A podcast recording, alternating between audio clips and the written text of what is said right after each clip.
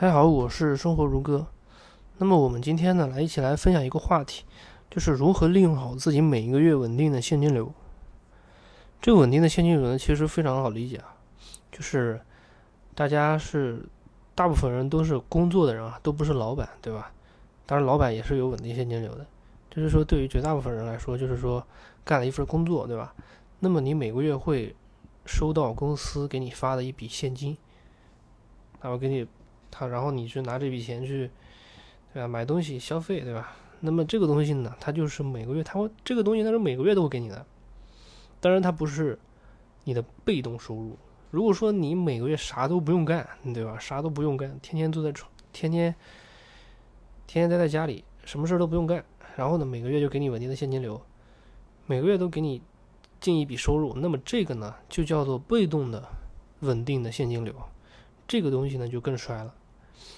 那么绝大部分人呢，他这个现金流呢都是主动型的，就是说靠自己的这个工作去获得的一个主动型的稳定现金流。那么为什么要谈论这个话题呢？其实这次其实也是因为这次的新冠疫情。其实这次新冠疫情给了大家很多的感悟啊，给了大家很多的感悟，就是。最最明显的一个特征就是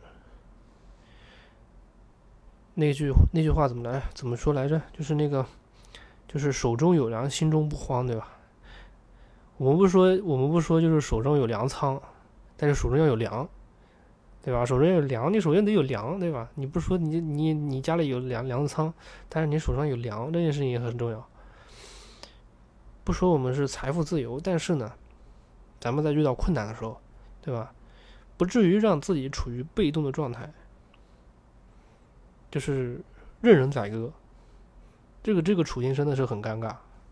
所以这个就是说，怎么能够通过自己每个月工作产生的稳定的现金流，让自己的财务状况变得越来越变得越来越好，或者说叫改善自己的财务状况，这个是很重要的一点。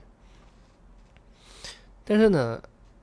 我就发现啊，好多人说，就是说自己存不下钱，对吧？其实不是说你存不下钱，而是说你没有这方面的重视，而是说你没有这方面的重视。我一直在说一个问题，就是，就是你，就是人与人之间啊，最大的差别就在于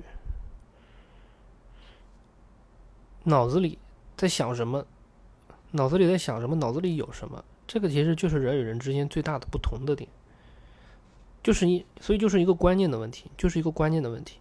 所以你不是存不下钱，而是因为你没有这方面的重视，就这么一个简单的观念的改变。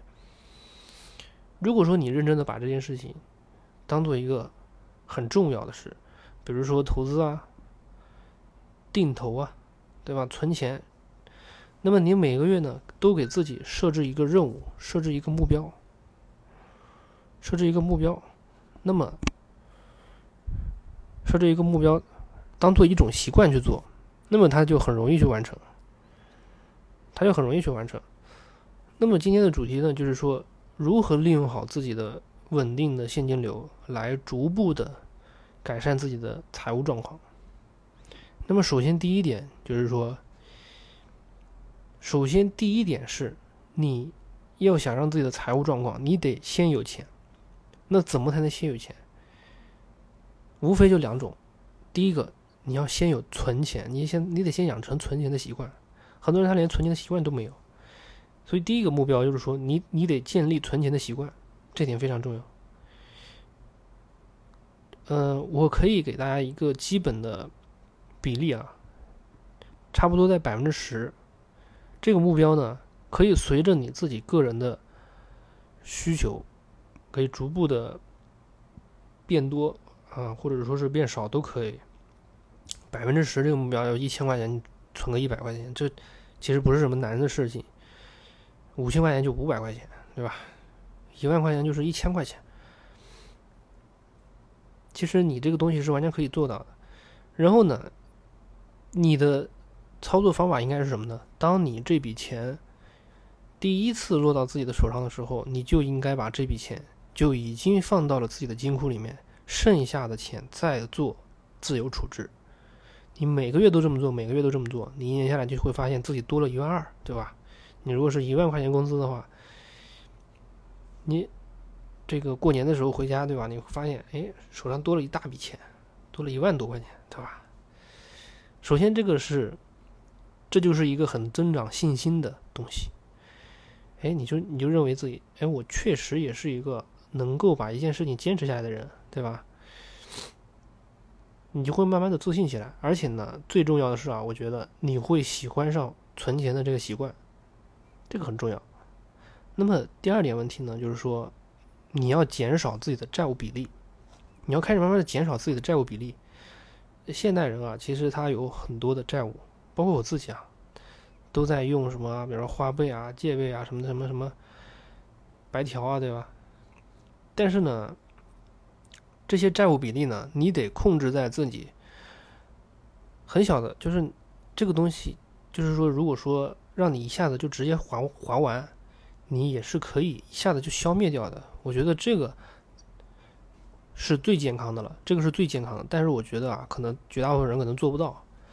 那么你这个这一点呢，你就要想清楚了，就是说你要去不断的减少自己的债务比例。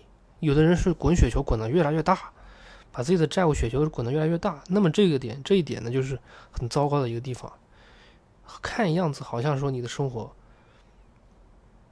过得很精致，其实都是消费主义的洗脑，消费主义的洗脑，很多东西根本你根本就不需要，很多东西你根本就不需要。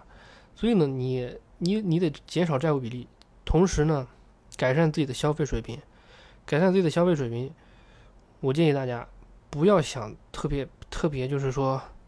啊，我我这个我本来是每个月花一千，花那个一万的，对吧？那我现在一个月就花两千多，别想了，你一万块钱能减到九千块钱就已经相当不错了。所以我建议大家设置一个自己的微习惯。什么叫微习惯呢？就是说你以前是买两两瓶两瓶这个什么两两件化妆品的，对吧？那你现在只买一件化妆品。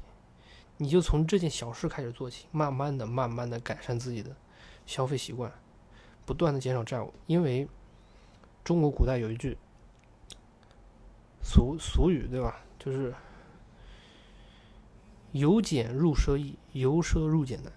你消费变得越来越奢侈了之后呢，你会很难降下来，很难降下来，真的很难降下来。就是就好像你直接从这个。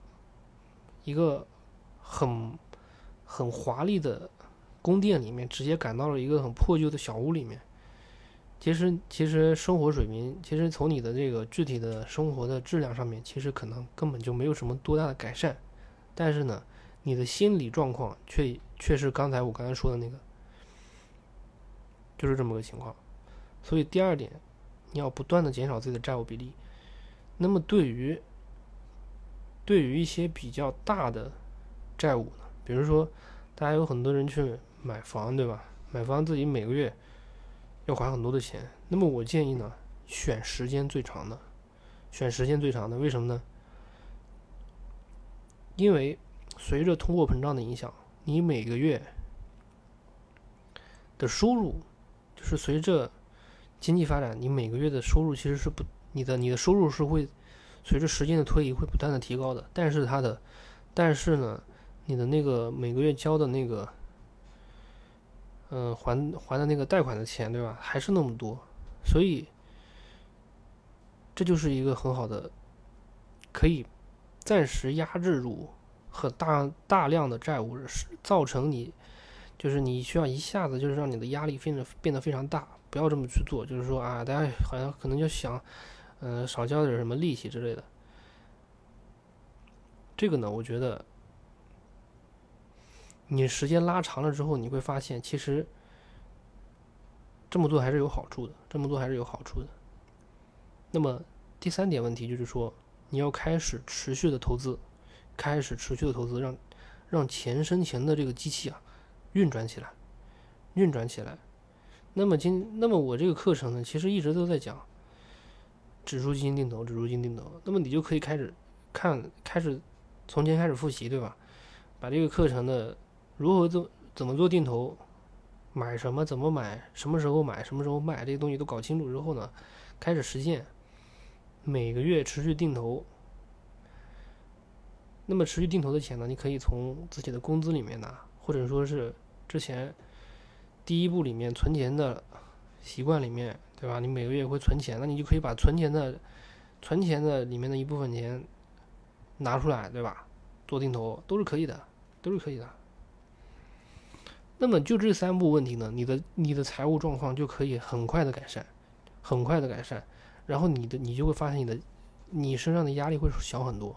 而且你做事情越来越来越从容，毕竟手中有粮，真的心中会不慌。好了，今天的分享就到这里，我们下期见。